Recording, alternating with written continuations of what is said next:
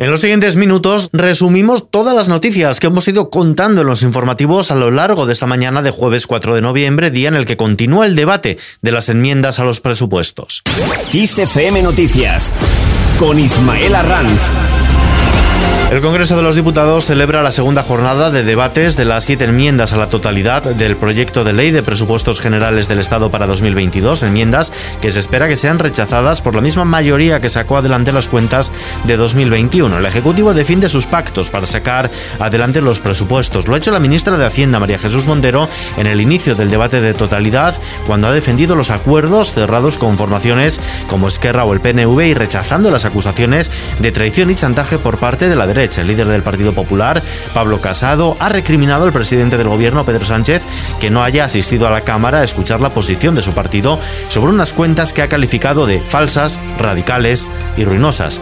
Escuchamos a Pablo Casado y a María Jesús Montero. Señor presidente del gobierno ausente y señora ministra de Hacienda, estos presupuestos están para devolver. Son papel mojado. Están muertos, nacen muertos, son una tomadura de pelo. Son los terceros en los que usted va a empeñar su palabra para nada porque van a quedar desfasados, ya han quedado desfasados. A tiempo están de retirarlos. Y si no, una vez más, tendrá que venir el Partido Popular a arreglar la ruina que por tercera vez en la historia ha dejado un gobierno socialista. Lo haremos reformando, impulsando España, que es un país que merece la pena, a pesar de un gobierno tan nefasto como el suyo. Usted ha hablado de la previsión de ingreso para intentar descalificar el proyecto de presupuesto. Yo eh, creo que ha dicho nació muerto. Acabo de demostrarle que la previsión sobre la que se asientan estas cuentas públicas no solamente son prudentes, sino que con casi toda seguridad, señoría, se van a mejorar desde el cierre de este año hasta cómo se va a comportar la recaudación para el año que viene.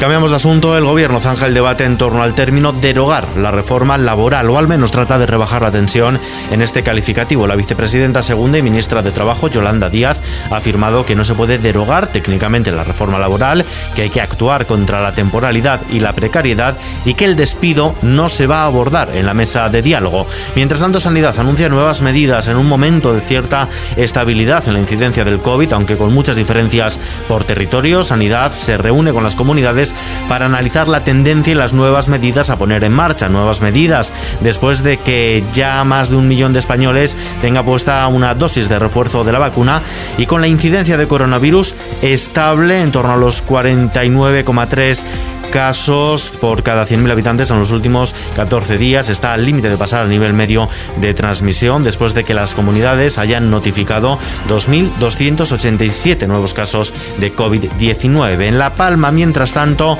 así suena hoy el volcán.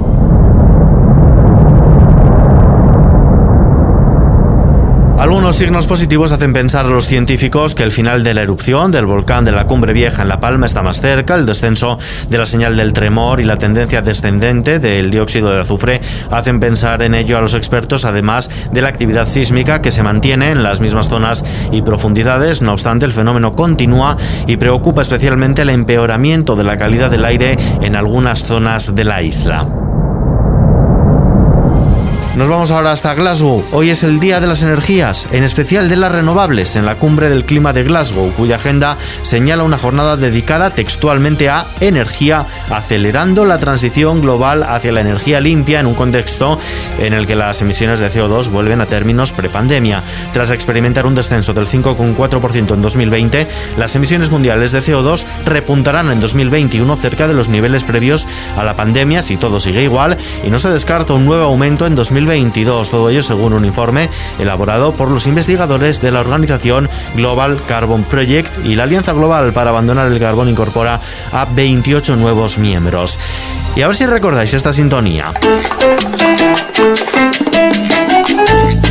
Sexo en Nueva York. Cualquiera puede pasar un par de noches en el famoso apartamento de su protagonista, Carrie Bradshaw, y a un precio más que asequible, 23 dólares por día. El problema es que solo estará disponible los días 12 y 13 de noviembre en la plataforma Airbnb. De este modo se quieren celebrar los 23 años desde el inicio de la icónica serie que empezó a emitirse en Estados Unidos en 1998. De momento es todo. La información continúa puntual en los boletines horarios de Kiss FM. Hasta mañana.